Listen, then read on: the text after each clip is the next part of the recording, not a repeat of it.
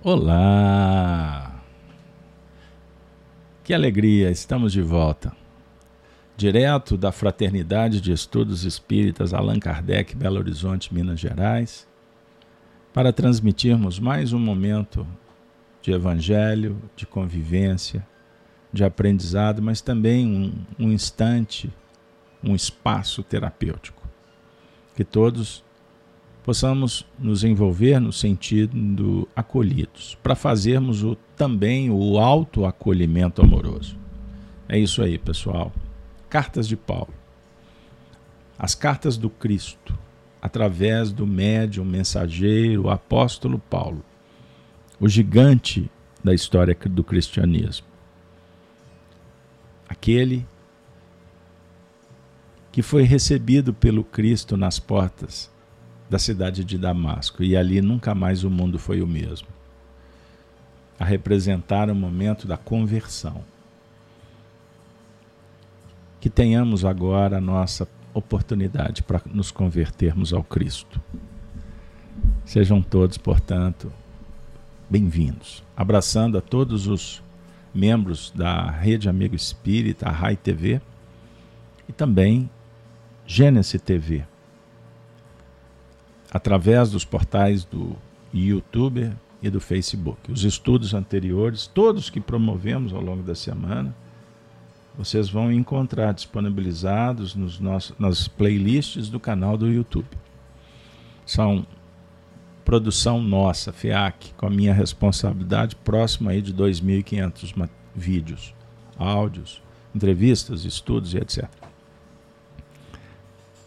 Tem muita coisa. Espero que você se familiarize, que tem a ver com você. Compartilhe essa história. Pois bem, amigos e amigas. Hoje é um dia muito especial. Dia 26 do 10 2022. Por quê? Porque pode ser o dia da nossa conversão. Então vai ser celebrado, se Deus quiser. Tema de hoje: o véu na face de Moisés. Vocês que acompanham estudos, nós estamos recordando, né? Trabalhando com a segunda carta de Paulo aos Coríntios, especificamente no capítulo 3. E nós vamos fazer a leitura. É, João Ferreira de Almeida, ele, é, especificamente esse capítulo, ele não titula. Mas vamos lá eu vou trazer os versículos que serão trabalhados nessa noite. Bom, o nosso estudo das cartas, por mais que a leitura seja sequenciada,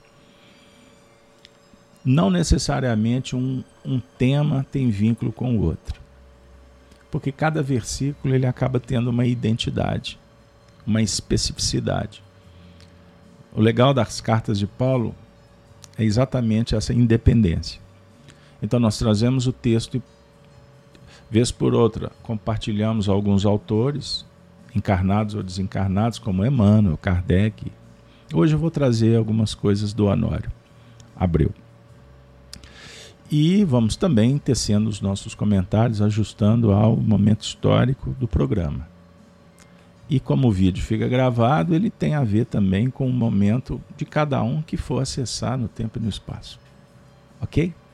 Certo é que no calendário humano, hoje é dia 26 de outubro de 2022. São 19 horas e 7 minutos. Horário de Belo Horizonte, Brasília. Então vamos lá, sem delongas, vamos trazer o Paulo.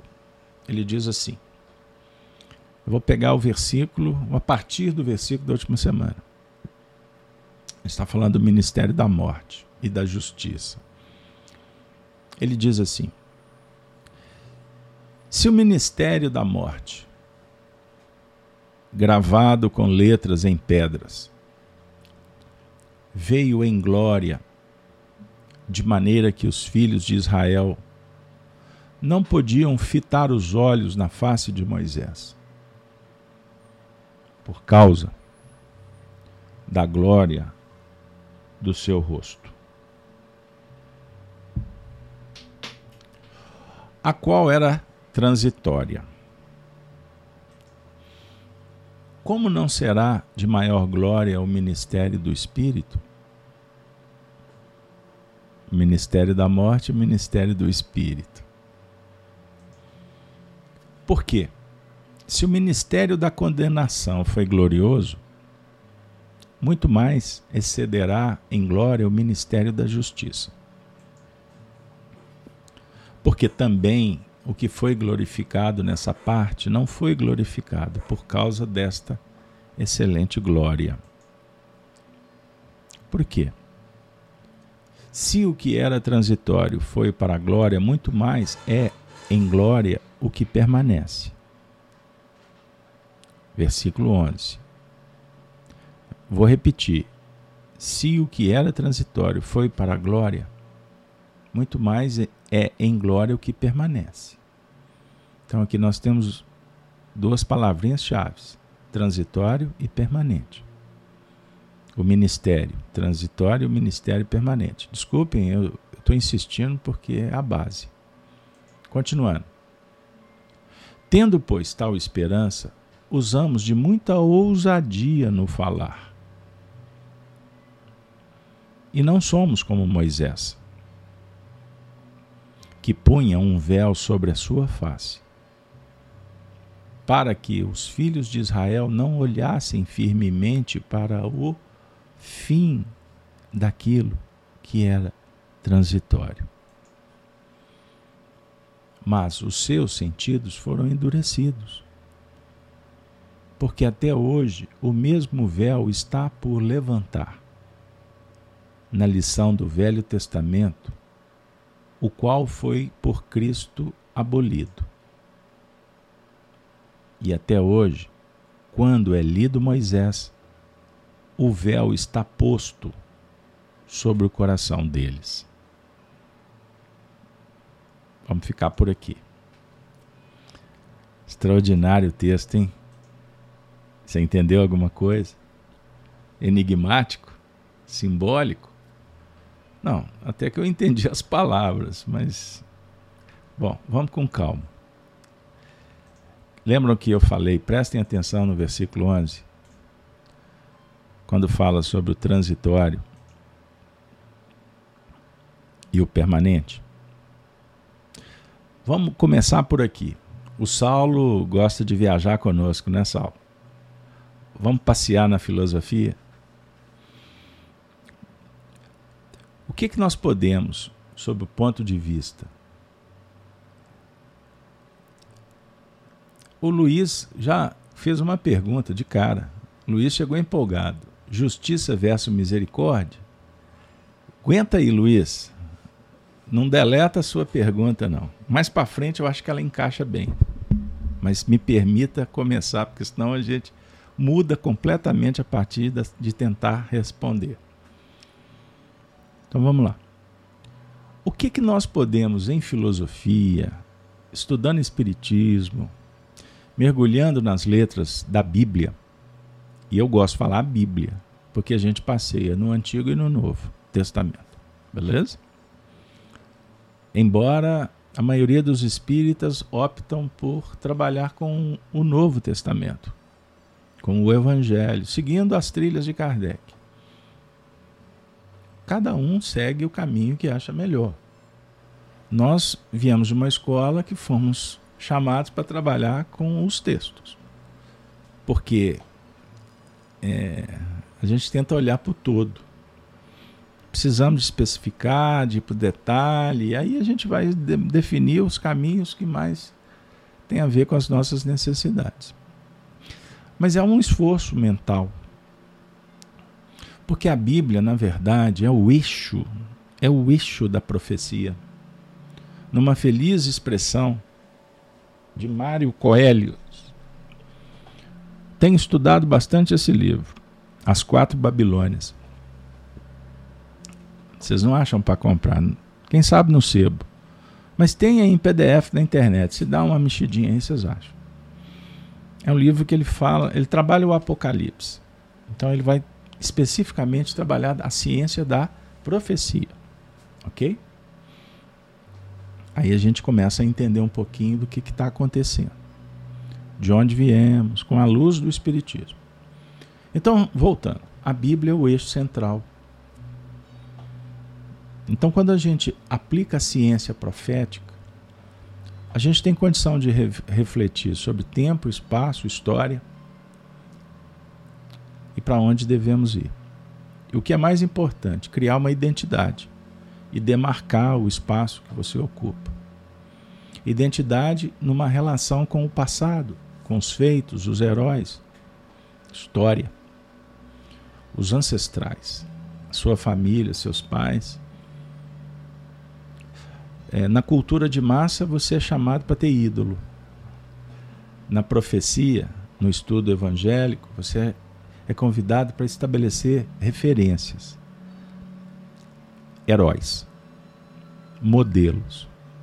O heroísmo oculto do Cristo, ele modela, ele ajuda a formar a nossa identidade. Compreender? Isso é interessante a gente pensar. Então vamos lá. Então, dentro desse cenário, o que, que nós podemos? Contribuam aí. O que para você é transitório e o que, que permanece? O que, que é perene? O que, que não muda? O que, que muda e o que, que não muda? Vamos pegar uma ideia bem simples. Nós mudamos. E quando insistimos em não mudar, a lei de mudança funciona. Não é assim? Então nós estamos num processo de alterações permanentes. Mudamos, alteramos o emocional, o mental. Nosso corpo tem processo de mudança constante. Deus muda? Deus altera? Não. Deus é eterno. Deus é o Criador. A lei divina muda? não muda. Aí, agora chegou, viu, Luiz? Então a gente começa a dialogar com justiça e misericórdia. A justiça divina é inalterável. Somos nós é que vamos nos ajustando dentro desse ministério. Aqui na Terra, o Ministério da Justiça dá trabalho, porque ele é humano, cheio dos vícios, tem virtudes mas tem muitas dificuldades. É a lei humana, a justiça humana, que está em processo. É, aliás, é o que mais tem é processo, né? Muitos processos. A burocracia só. Só para brincar com vocês. Então somos nós é que vamos nos ajustando. Nós é que necessitamos de harmonizar. Então, o seu espírito, a essência espiritual, ela é perene, ela é pura. O código, o potencial, o código de leis morais, ele está esculpido em você. Ele muda? Não, o que muda é o entendimento. Então, só para a gente passear por aqui rápido. Mais à frente, o Paulo vai falar sobre esperança. E entrando num território quando ele expressa ousadia. Então ele ousa afirmar o que? Aí ele vai entrar com a figura emblemática de Moisés. Moisés era referência para ele, não era? Ele não era um doutor da lei? Ele não estudava os dez mandamentos?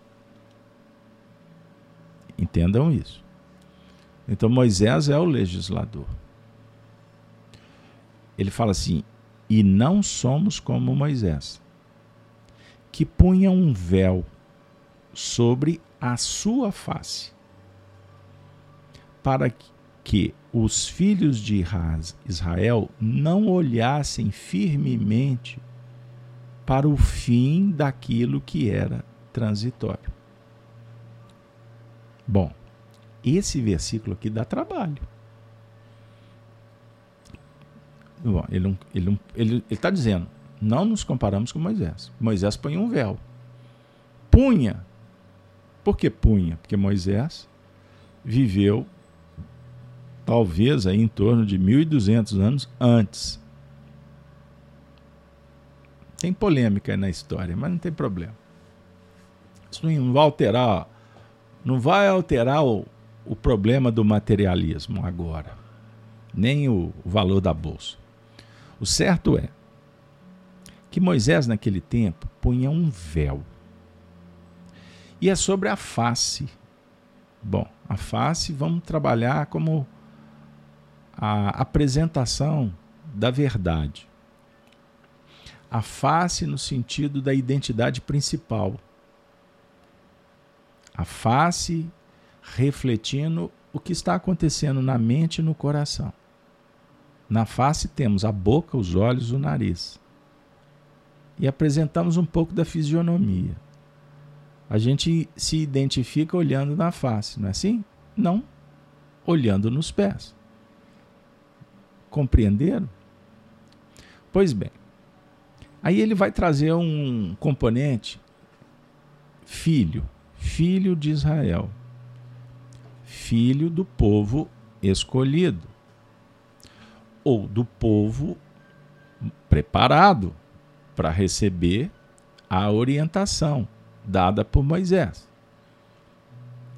Então, aqui ele começa a identificar condição moral espiritual, intelectual, como queira, mas, sem sombra de dúvida, os filhos de Israel, no contexto da revelação, eles estavam mais pertinho.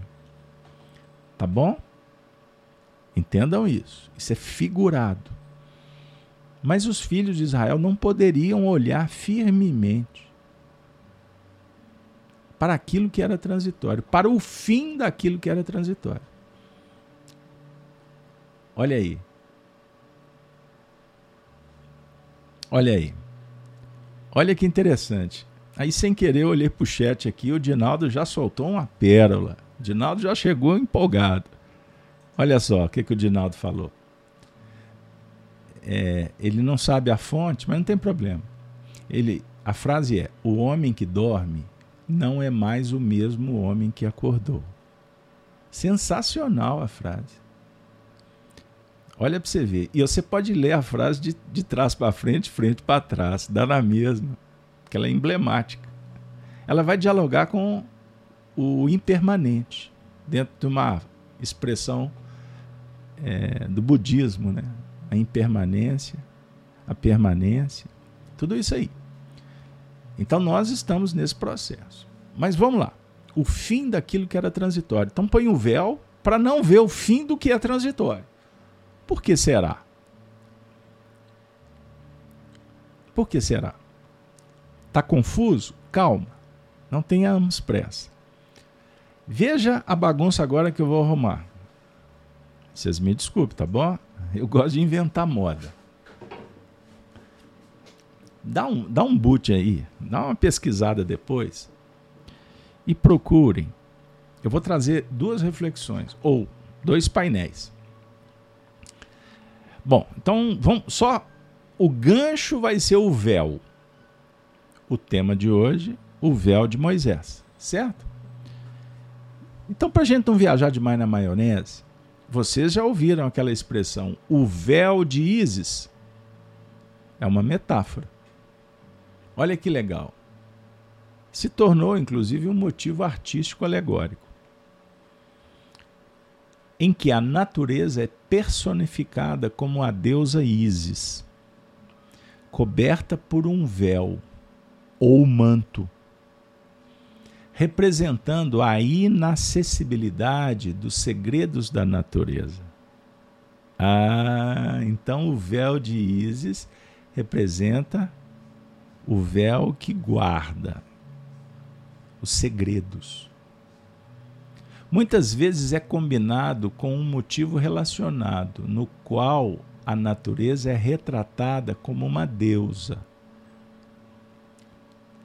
com seios múltiplos que representa Ísis.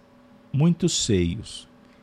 O seio a representar a doação, o alimento. A mãe alimentando a criança a natureza oferecendo com a misericórdia, por misericórdia, ou a própria misericórdia, tudo que nós precisamos: alimento, recursos, instrumentos, energia. Olha que legal. Né? Então, é, e aí isso remete a um diálogo lá na filosofia grega. Então nós podemos citar Plutarco e Próclo. Eles alegaram que a estátua de Ísis tinha uma inscrição dizendo: Eu sou tudo o que foi, é e será. E nenhum mortal jamais ergueu o meu manto. Olha que sensacional! Nenhum mortal jamais levantou o meu manto. Olha que legal. Então o Dinaldo está fazendo uma pergunta e pela sabedoria do Dinaldo, eu acredito que ele está afirmando. Mas vamos junto, Dinaldo. Esse véu não é semelhante a Jesus falar por parábolas? Sem dúvida, sem dúvida. Mas vamos também, vamos continuar lá no Egito? Depois a gente chega no Cristo. O símbolo, ele na verdade, ele representa uma ideia que está por trás. Não é assim? Aqui no meu ambiente, eu ganhei de presente. Isso veio lá do Egito. A esfinge. Qual que é o simbolismo da esfinge? A cara de homem ou mulher, como queira, e um corpo de leão. Está posicionado onde? Lá no Vale dos Reis, né? Está diante da de Queops, Kefrem, as pirâmides. Representa que está tomando conta. Então é um símbolo.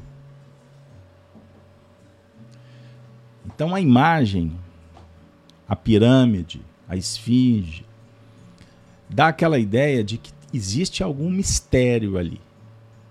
Então, em filosofia, nós nos matriculamos, vamos pegar a própria a própria ideia, o significado, como reza a tradição, que é uma palavra criada por Pitágoras. Filosofia é o amor à verdade. Perguntaram para ele, Pitágoras, se ele tinha a sabedoria a verdade? Ele diz que não. Mas que ele amava, ele lutava, ele procurava. Quem possui a sabedoria, a verdade, são os deuses. Então ele quer ser amigo dos deuses. Então, escola filosófica é uma matrícula em diversas, diversas lições, como humildade, sensibilidade, simplicidade.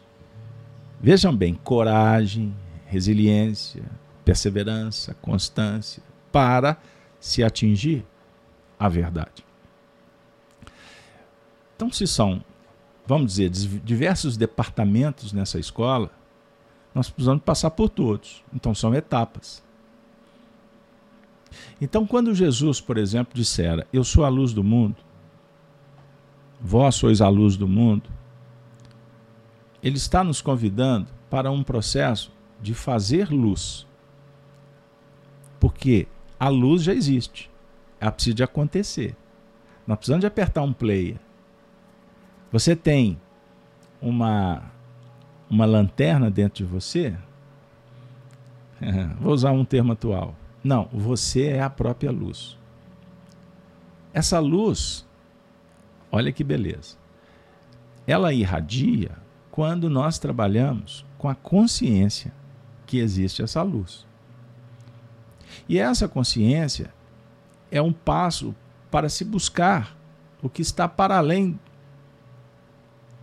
das nossas aquisições. Então eu vou buscar o que? Compreender uma verdade que existe, que está em toda a natureza, em todo o universo. E Isis me oferece, com leite, o recurso mantenedor, inspirador, protetor, para que eu possa me desenvolver como filho de Isis. Compreenderam? Só que a mãe usa um manto, um véu. Ah, agora o negócio ficou bom, Casalberto. Estou gostando. Ah, então beleza, eu também. É o mistério do Espírito. O ministério do Espírito. Nossa, gente, falha técnica. Esse banner da última semana. O ministério do Espírito. Então, mas eu vou adequar. O ministério do Espírito é buscar tirar o véu de Isis. Mas o nosso papo é com Moisés, não é isso? Ah, então, depois vocês continuem o passeio. O véu no Antigo Testamento. O véu no Antigo Testamento, deixa eu voltar aqui, porque senão eu fico muito no passado. Bora lá. Significa a honra e a dignidade. Olha que legal. Por isso as mulheres usavam véus. Ah, Casalberto. Pois é, o negócio é assim. Não olha para o passado com os olhos de hoje. Considerado sinal também da subordinação da mulher ao marido. Chegou o momento do hashtag todo mundo em paz. Fraternidade agora. Então as mulheres usavam o véu respeitosamente, subordinada aos maridos. Na tradição, sim. Já tem gente ficando irritado por aí. Não, não fique. Porque quando estudamos com a visão, com o ponto de vista filosófico, aí nós trazemos para a essência, para as nossas reflexões no campo psicológico, entendendo que o marido e a mulher representam, nesse caso, a razão e o sentimento. Não estamos caminhando, desenvolvendo as duas asas, como simbolicamente trata Emmanuel, a razão e o sentimento. Então a águia, que é o a águia representa o voo da perfeição, ok? A evolução. A águia é o número 7 aí para nós. Ah, mas eu pensei na águia sob outro ponto de vista. Tá certo, você não está errado, só que você está vendo em parte. Então, quando estudamos as profecias, o estudo profético, ele nos mostra que um dos princípios da evolução é o do contraste. Aí você entra até nos territórios da religião egípcia, os princípios herméticos, por exemplo. Sem misturar, tá bom? Não estou trazendo teosofia, nada para o nosso cenário. Mas nós temos que passear por todas as tradições, pois elas são legítimas, cumprindo a sua missão. Ok? Mas vamos voltar. Então existe o contraste, dia e noite. Esse contraste ele, ele é revelado o tempo todo na fala de Jesus, nas imagens que a Bíblia oferece. Mas voltando, então nós temos o homem e a mulher, o dia e a noite. Ah, que legal. É, isso mesmo. Então você Jesus falou do contraste, servir a Deus ou servir a Mamon, porque não dá para agradar os dois. Mas, por outro lado, num outro contexto, sem pretexto. Porque todo texto tem um contexto e tem um pretexto. Inclusive para justificar a imperfeição. Mas prosseguindo. Então nós temos Jesus afirmando: quando arguído se deviam pagar impostos, dê a César o que é de César, a Deus o que é de Deus. Um contraste. Então a águia tem um sentido positivo, como também ela pode se tornar um abutre, no seu sentido opositivo. Ela pode empreender um voo, em, fazendo uma caçada nos, e cumprindo os seus objetivos, custe o que custar. Certo? Bom, então nós temos que procurar harmonia. Então, o casamento homem e mulher para perpetuar a espécie. Os dois caminham juntos como almas gêmeas, numa definição platônica. Almas gêmeas são duas almas que se consorciam para crescerem juntas. Em filosofia é isso. Perguntaram até para o Emmanuel. Ah, então o Emmanuel falou de alma gêmea. Criaram um problema na época. Porque falaram que Emmanuel estava contradizendo Kardec quando disse que não tem alma gêmea, que não tem dois espíritos, que é metade um do outro. Aí o Emmanuel está conversando. Assim, ele devia estar tá pensando assim, pô, eu estou lá na frente, o pessoal está. Com todo respeito. Ele até tentou explicar e tal, mas isso não convence. A turma que, que joga pedra de todo jeito. Tem isso aí no movimento espírita. Porque o Emmanuel tocou em determinados problemas aí de ideologias, aí ele passou a ser adversário. São os arianos, ou melhor, a raça adâmica que se caracteriza pela rebeldia muito em voga nos nossos tempos. Prosseguindo, Carlos Alberto, então temos, olha que maravilha, o consórcio. Razão e sentimento. Entenderam por que a mulher tem que ser submissa ao marido? A razão é norteadora. Mas o que manda não é o sentimento. Ah, não vou entrar nesse mérito, tá bom?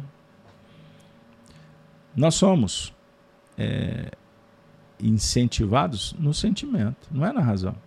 Mas a razão elabora. Da mesma forma, a sedução envolve o sentimento. A serpente bateu na porta de Adão ou Eva?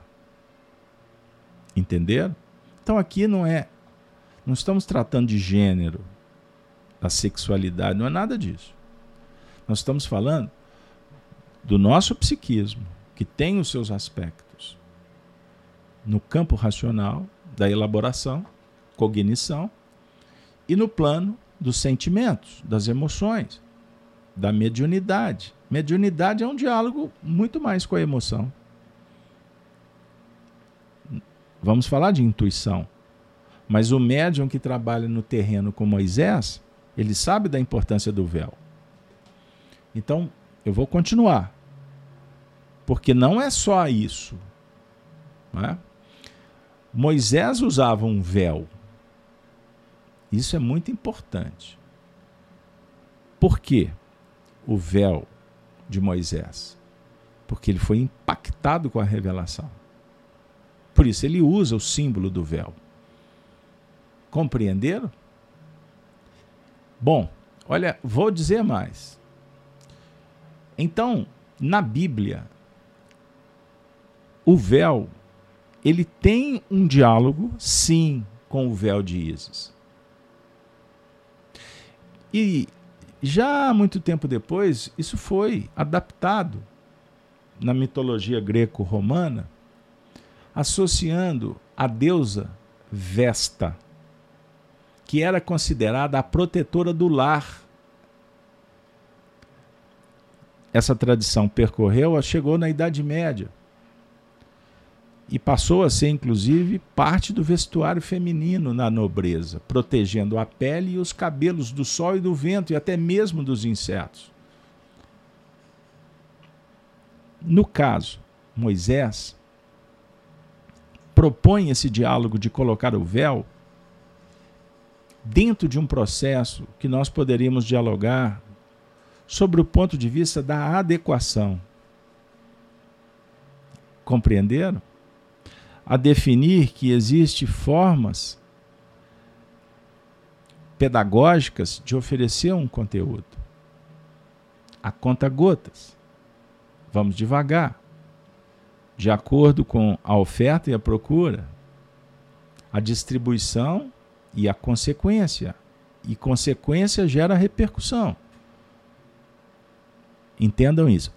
Aí entra um princípio da vida, da evolução que é simples de citar, mas difícil de operacionalizar. Causas e efeitos. Porque a nossa visão é limitada. Nós somos impactados por consequências das nossas escolhas. Mas a maior parte do impacto tem a ver com escolhas que fizemos em outros momentos e não agora. Primeira pergunta foi o Luiz. É Luiz, não é? Foi o Luiz. O Luiz chegou e já trouxe um, uma pérola para a gente. Até perdi, que tem tanta coisa no chat. O Luiz perguntou: justiça e misericórdia? Nós estamos respondendo aos impactos da justiça, da nossa própria escolha. Nós criamos um campo. E nesse esse campo é determinado. Ele tem uma especificidade, ele tem um peso. É um campo magnético. É a nossa casa mental. Ela foi colorida, adornada, edificada por vibrações, por frequências, por pensamentos, por sentimentos e etc. Então vocês estão olhando para o meu corpo. Mas vocês não estão vendo a minha alma, então tem um véu. Olha que extraordinário. Não. Mas eu estou vendo você. Mas você não está. Não, na verdade você está vendo, você está ouvindo o que eu estou manifestando. O que é possível. Mas eu lido com uma lei que é da fisiologia, que eu não domino. Não fui eu que escolhi o, o, esse biotipo, simbolicamente. Eu sou filho dos meus pais.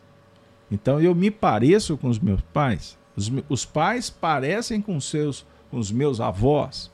Não fui eu que escolhi. Eu não tenho domínio sobre isso. Então eu me adapto. Da mesma forma que eu adequo conforme a máquina responde. Olha aí. Entenderam? Então eu estou me adaptando, mas eu não sou o corpo. Eu não sou o que vocês estão vendo. Agora eu vou mais fundo no véu de Moisés. É, eu estou num ambiente. Eu falei da família. Ou o ambiente do trabalho. Eu não sou aquilo. Eu estou ali. Eu falo do Espiritismo, eu não sou Espiritismo. Eu estou estudando o Espiritismo, mas o Espiritismo passa a se incorporar na minha vida. Em, vai chegar um tempo que o que eu estou falando vai encarnar em mim. Eu vou fazer que aconteça. Eu falo de Jesus. Jesus é a tônica da minha vida tudo que eu faço, tudo que eu falo, está estou eu procurando o um modelo.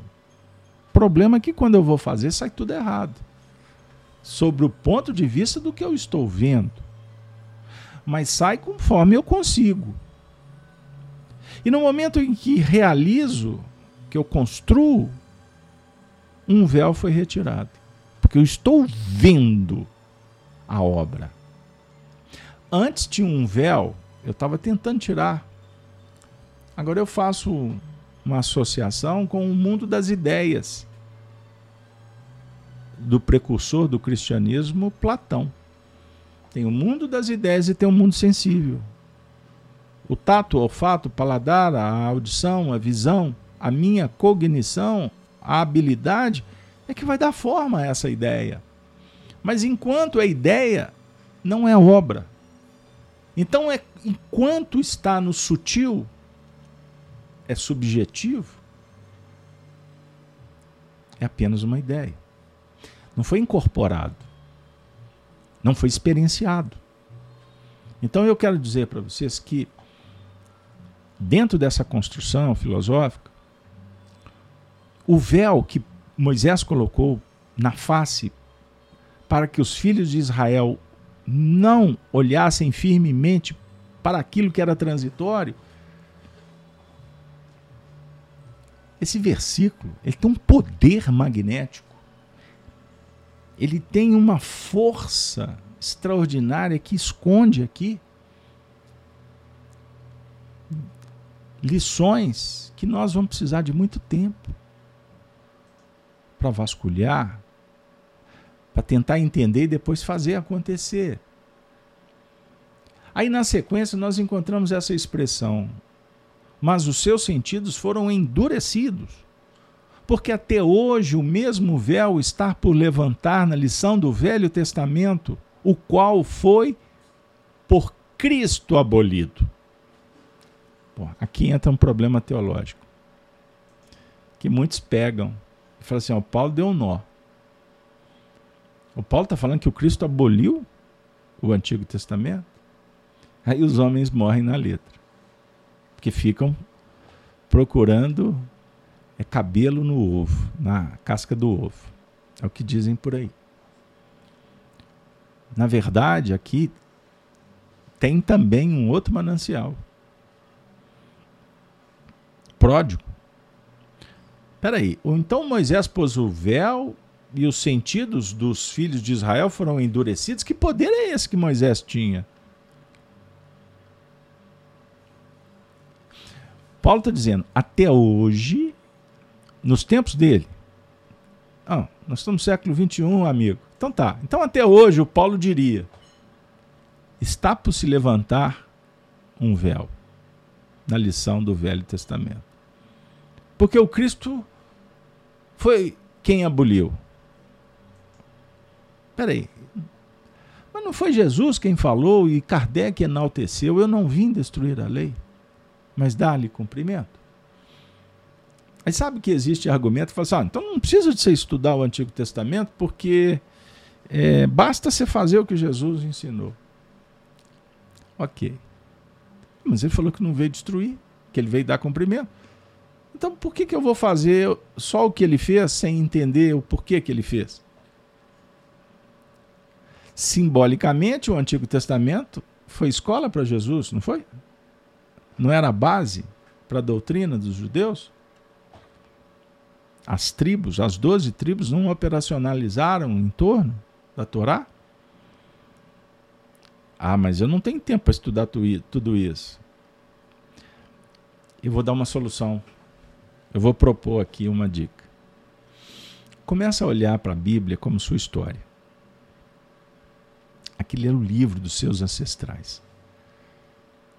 Você é, na verdade, pai de você mesmo. Mas você teve avós, avós. Você teve uma tradição.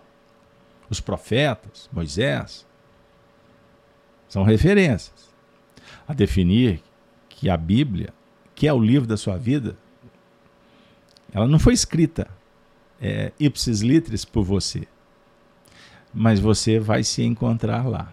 Ela foi escrita por mãos abençoadas, espíritos superiores. Em nome de Deus vieram à Terra a caminhada na direção da Canaã, a terra prometida, ela vai começar no primeiro versículo da Bíblia. E disse Deus: haja luz.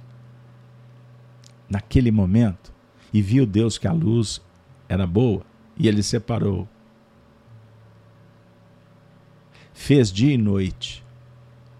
Estou te dando a equação.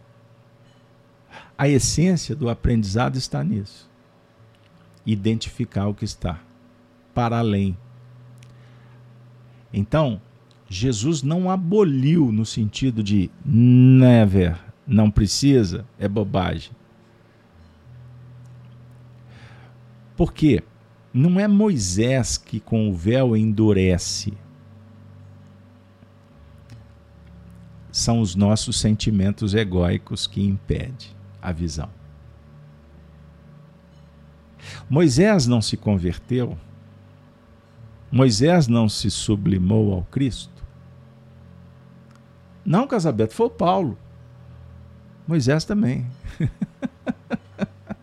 o Antigo Testamento se converte. O Cristo é o divisor de águas. Compreenderam? Então, na verdade, o véu é ilusão que tampona. A questão é que nós estamos entrando sobre o ponto de vista da psicologia transpessoal profunda, essencial. Olha o que eu vou dizer. Nós estamos identificando que Isis usa um véu.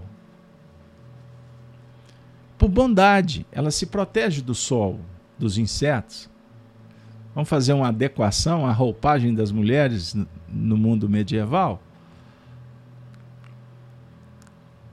Vamos pensar que vai chegar um tempo que não vai precisar de mais existir o véu. É o tempo da revelação, da revelação mais ampla. Aí, em Espiritismo, temos essa obra, Gênesis, os milagres e as predições segundo o Espiritismo.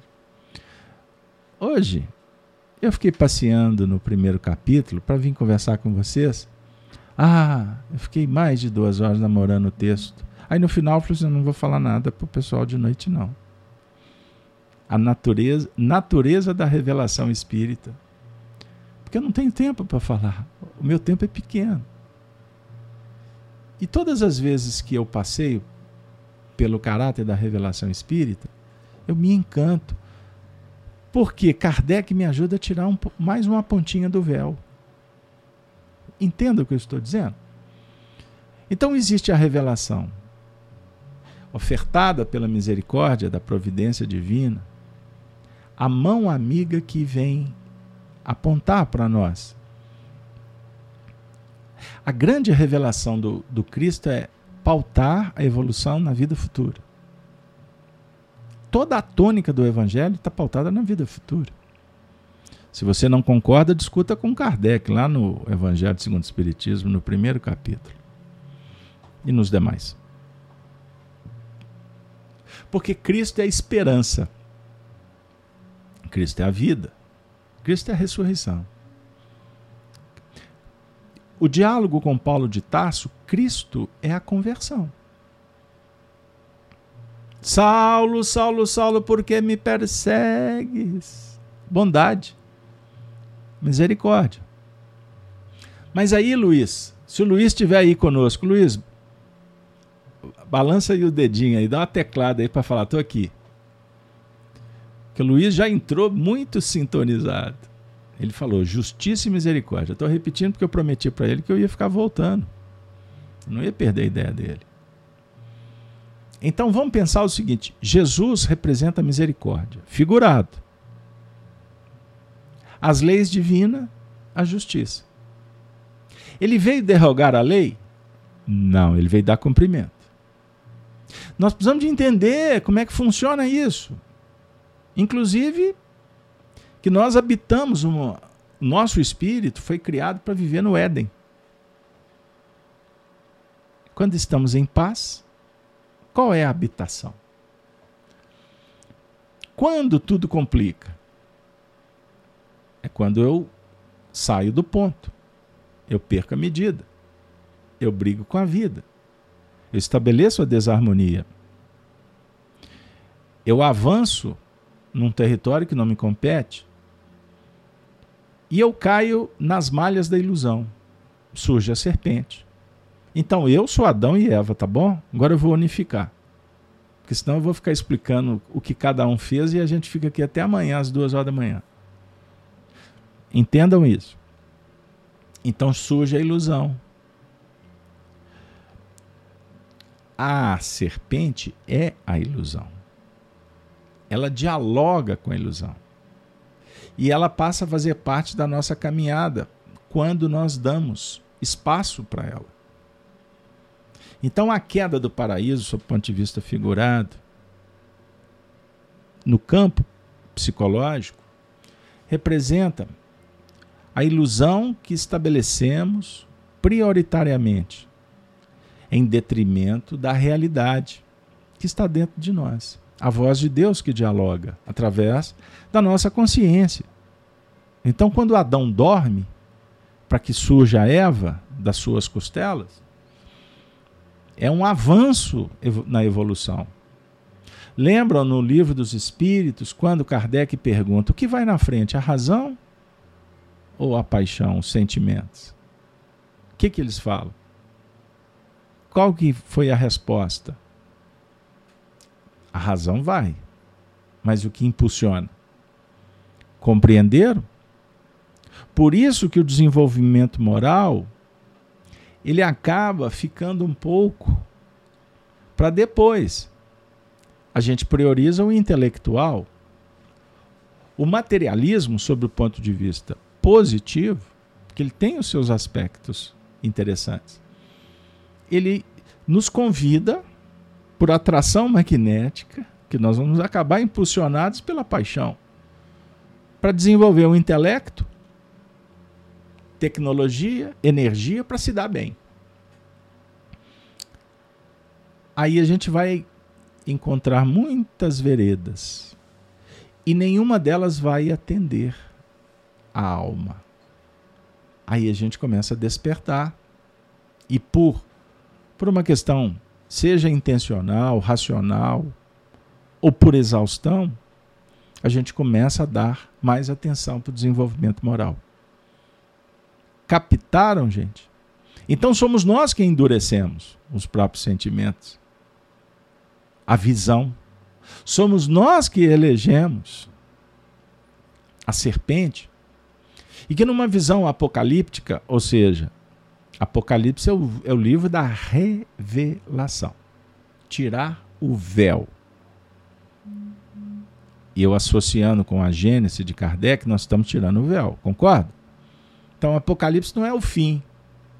Mas o livro Apocalipse é um diálogo com o último dia de uma semana adâmica, que é os tempos que nós estamos vivendo.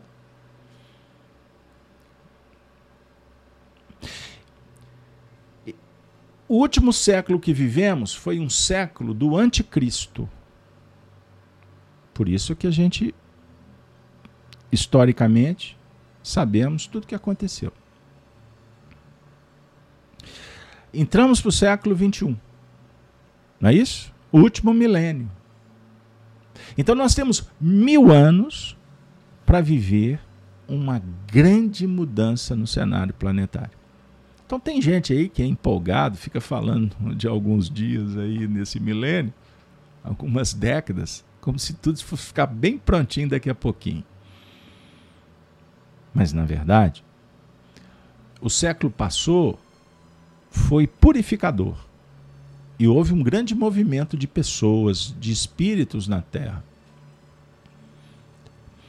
Só o, o, as ideologias que fomentaram as guerras, as ditaduras, para lá de 200 milhões de pessoas morreram.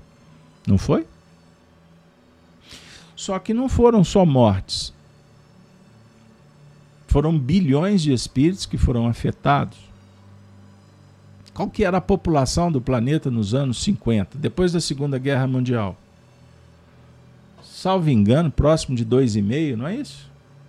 Se eu tiver errado, me corrija. Em 50 anos, o que, que aconteceu com a população? Quem são os espíritos que vieram multiplicando? Se tiveram tantas mortes? Compreenderam? Então começou a acontecer na Terra um processo de emigração, de movimentação muito forte, para que houvesse um repaginamento. E nós estamos no século XXI. E partindo para um momento de muita importância, que é o próximo milênio. O pessoal tem me mandado muitas perguntas, porque eu tenho trabalhado os temas sob o ponto de vista profético dos dias que estamos vivendo na Terra, e que há um frisson, um, um desconforto muito sério, muito medo, muitas dúvidas, porque é muita coisa que está chegando que antes não chegava para as pessoas. Então tem verdades e tem mentiras. O certo é que eu estava falando sobre revelação no âmbito interno, psicológico. Então estamos num momento em que o véu está sendo tirado pela nossa própria expiação. As dores que nos visitam estão impactando e você está descobrindo que antes não tinha motivo, não, a vida não favorecia. Eu falava, eu vou fazer um comentário, agora é um comentário para relaxar ou para piorar o problema. Como queira. Eu estava dizendo outro dia para uma pessoa que a gente visita as casas espíritas. Na região que eu moro, que é uma grande cidade, é de se lamentar o esvaziamento das casas espíritas. é de se lamentar. Porque depois daqueles meses ou anos que você foi obrigado a ficar em casa, a vida nunca mais foi a mesma. Um esvaziamento esvaziamento do templo. Por quê? Tem live? Ou as, pe as pessoas morreram? Ou as pessoas desanimaram? O que, que aconteceu? E a nossa fé? E a necessidade de conviver? Então, se você. Olha o que eu vou dizer, hein? Se você tem um centro espírita perto da sua casa que você frequentava e agora você está na zona da acomodação, repensa, viu? Dica. Graças a Deus, as lives, as reuniões virtuais estão ajudando a muita gente que não podia nem ver nada, porque não tem realmente nada na sua cidade, na sua região. Que bom que a gente poderia estar ampliando, como estamos ampliando o trabalho. Mas espiritismo fora do centro espírita, fora das atividades, do convívio, das reuniões mediúnicas, do passe, do contato com as pessoas que chegam desesperadas, precisando de alguém para ouvi-las, me desculpe, mas não é espiritismo. O espiritismo começou dentro de um centro espírita fundado por Allan Kardec. Ponto. Não tem conversa. Não tem conversa é modo de dizer. É para quem pratica espiritismo há tantas décadas, como o Valfrido que está aqui, que vai se possível, endereçar um abraço a toda a família Célia Xavier. Os demais que frequentam outras casas espíritas, mandem um abraço. E incentivem os seus grupos a atuarem, porque o sofrimento campeia por aí. Então, observe, nós estamos transitando num momento definidor. Definidor. Inclusive nos convidando não a entrarmos em processo de exibicionismo. Entendam isso. Mas estamos num momento que nós precisamos, inclusive, dizer o que, que nós viemos fazer na Terra. A Lívia, metaforicamente, está nos convidando para voltar àquela reflexão inicial do voltar para dentro. Voltar para dentro de si. Então, Olivia, eu não tenho dúvida. Eu não tenho dúvida de que os dois anos que as pessoas ficaram impedidas de transitar foi um convite. E nós falamos disso exaustivamente. Aproveitem um momento para fazer uma reflexão. Nós precisamos de voltar para dentro do mundo íntimo, precisamos de fazer o acolhimento amoroso, precisamos. Isso a gente faz todo dia, Lívia. E o processo é demorado. Mas, Lívia, a tônica que eu estou dando, você como profissional da área da psique sabe que não existe, não podemos esquecer que a evolução ela se dá pelo convívio social. Precisamos do contato. Não abra mão disso. Agora, quando eu estou me relacionando, eu estou fazendo um mergulho íntimo também. Então é, é o contraste, é o ir e vir o tempo todo. O que tem que ser prioritário é o mergulho íntimo. Sob o ponto de vista das terapêuticas que favoreçam o despertar da consciência e cuidar da criança interior, das feridas, do ego, que precisa de jeitinho. Ele precisa de, de atendimento, sentimentos egóicos. Você não pode, você não deve brigar com ele. Você não vai bater de frente com orgulho, com egoísmo e etc e muito menos entrar nas pseudo-virtudes, ficar justificando, passando pano. Tem muita gente interessada com o que está acontecendo nas redes sociais. Muita gente. As pessoas conversam com a gente como se a rede social fosse tudo. Não, porque fulano frequenta o meu canal, Beltrano está ali, a gente convive muito. Frequenta o seu canal? Ela passou ali alguns segundos e você está achando que ela é um, um ser existente que faz parte da sua vida?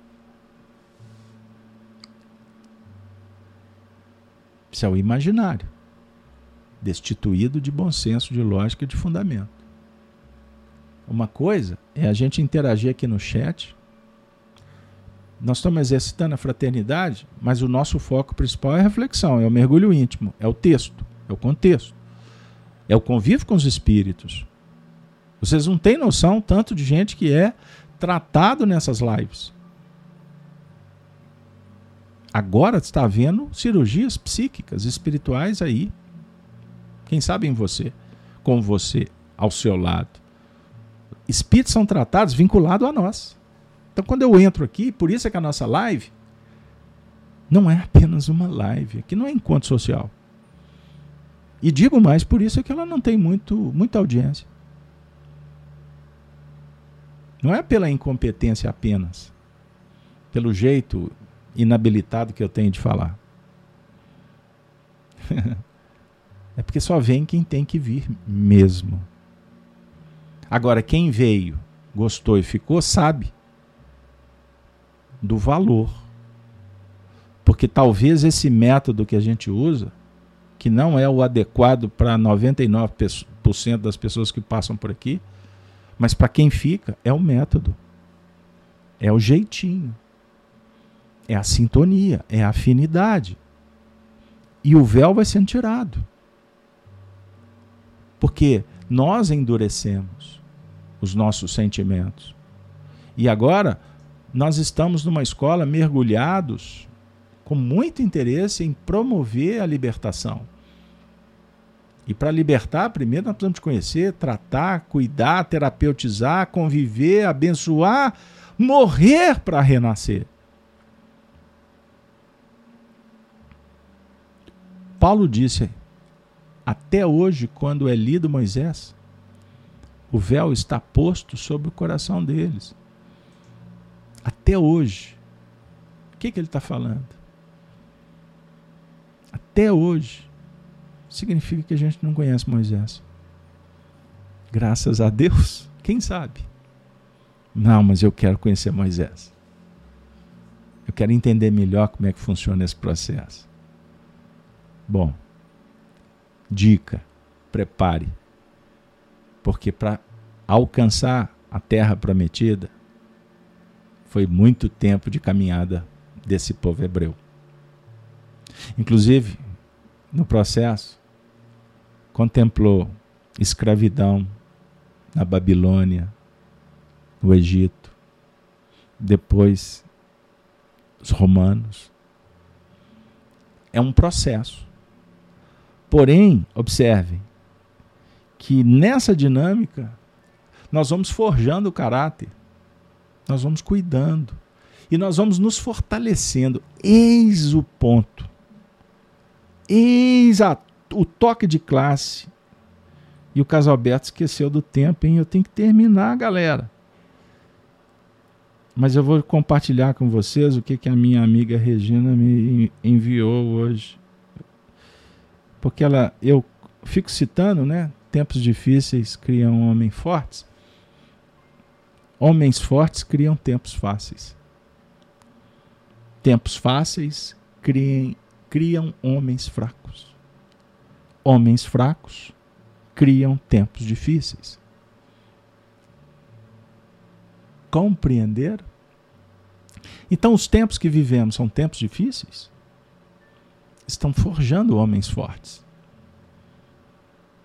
Agora, homens fortes criam tempos fáceis. O problema é que os tempos fáceis criam homens fracos de novo. Perseverança, constância. Compreenderam? Agora, Deus não propõe que sejamos sofredores. Que os tempos sejam sempre difíceis. Pelo contrário, ele envia mensageiros para facilitar o processo, para indicar os caminhos. A revelação é oferecida por reveladores. Esse texto dá para compartilhar com vocês. Kardec associa o revelador, o profeta, a um professor. Qual que é o papel do professor numa sala de aula? Tirar o véu. Revelar. Mas só vai se tornar uma lição quando o aluno resolver colocar em prática. Que não adianta ter revelação se a gente não estiver interessado.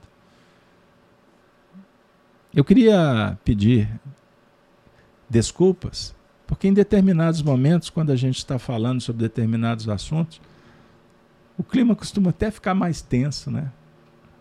Fica forte.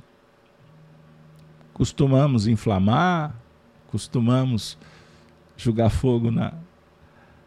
jogar querosene na fogueira. Mas é, é por causa da vontade, o desejo de melhorar. E aí mistura os sentimentos egóicos, as vaidades, enfim. Mas depois tudo volta ao normal a gente é serena. O que nos dá equilíbrio, inclusive, para fazer as escolhas menos erradas.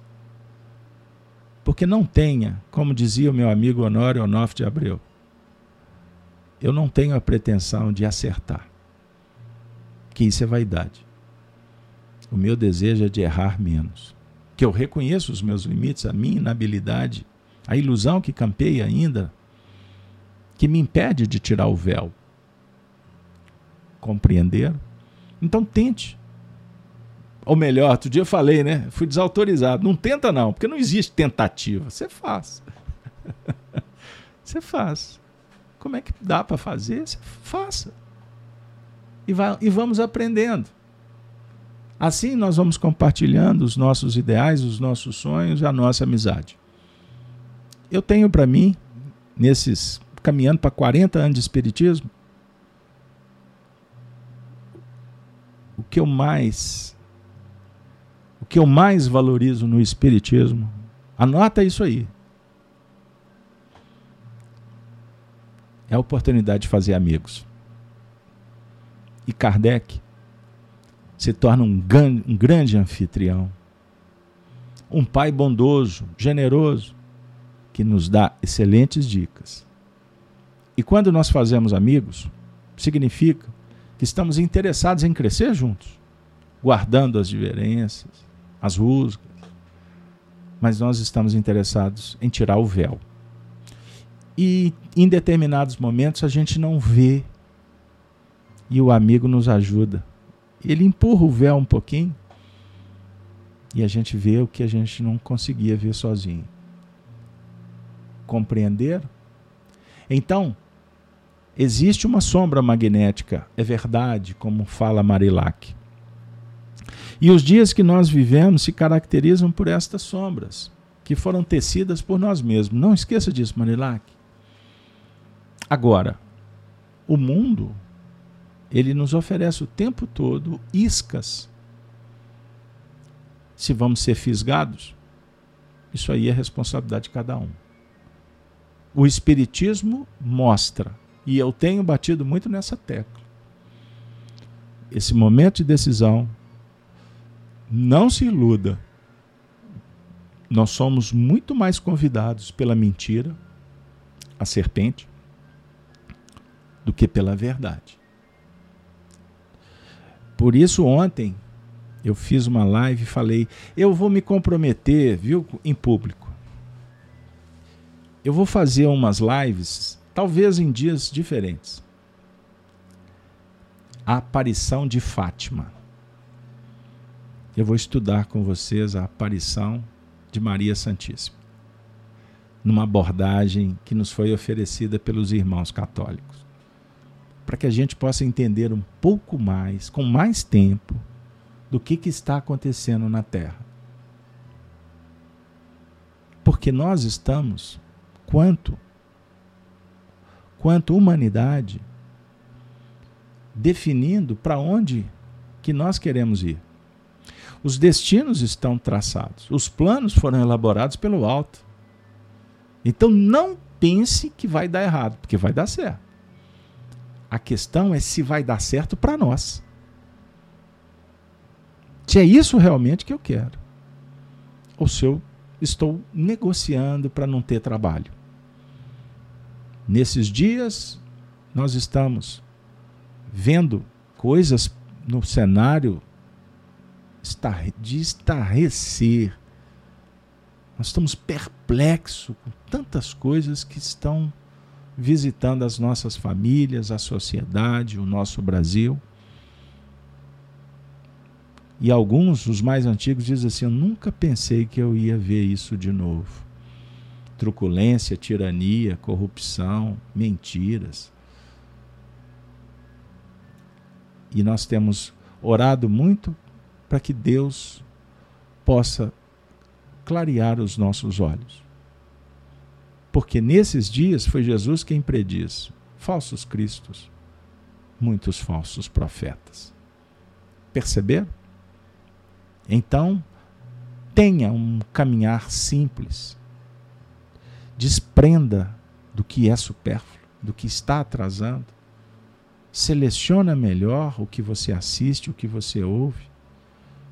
Ultimamente eu tenho desligado até rádio, que eu não dou conta de ouvir tanta mentira. Os noticiários conspurcando fatos, inventando, como se a gente ignorasse. Então, eu não vou brigar com o mundo, eu não tenho controle, a não ser que devo ter controle sobre as minhas emoções, os meus desejos, os meus sentimentos, os meus pensamentos. Assim, as, sem alienação, sem fuga, a gente pode caminhar. E na hora de tomar uma decisão, a gente sejamos mais intuitivos. A virtude, ela brilha a mentira constrange, é sedutora. Então, quando você for fazer uma escolha, respira fundo, calma, não dê ouvido para as tagarelas, para as vozes espirituais que estão mais desorientadas do que a própria humanidade que está à nossa volta. Compreenderam? Por isso, eu vou encerrar trazendo uma reflexão do Valfrido. É muito difícil se desvencilhar deste véu. Temos que ter muito cuidado para não cairmos em armadilhas de alguns homens que dizem saber desvencilhar-se deste véu. O Valfrido está conversando com a Marilá que eu acabei, desculpa, entrei na conversa. Mas a sua ideia foi tão boa, essa turma é tão fraterna, tão respeitosa, que eu gosto de pegar carona aí nos seus diálogos também. Assim, minha amiga e meu amigo, eu vou ser mandado embora pela direção porque eu avancei 15 minutos no nosso tempo. Peço perdão, convido vocês para acompanhar conosco todos os dias, às 7 horas da manhã, o Evangelho Gênesis no lar, o Evangelho no coração, no canal Gênesis. E a turma da Rede Amigo Espírita, um grande abraço. Convido todos para retornarmos na sexta-feira, às 17 horas, com o programa Chico Live Xavier. Vou trazer uma mensagem de Santos Dumont sexta-feira. Participe conosco. Vou me despedir então. Hoje a live foi um bate-papo, né? Eu também gostei. Espero que você tenha gostado. Vamos nos despedir? com a saudação dos cristãos, sempre os cristãos dos primeiros tempos, quando diziam: Ave Cristo.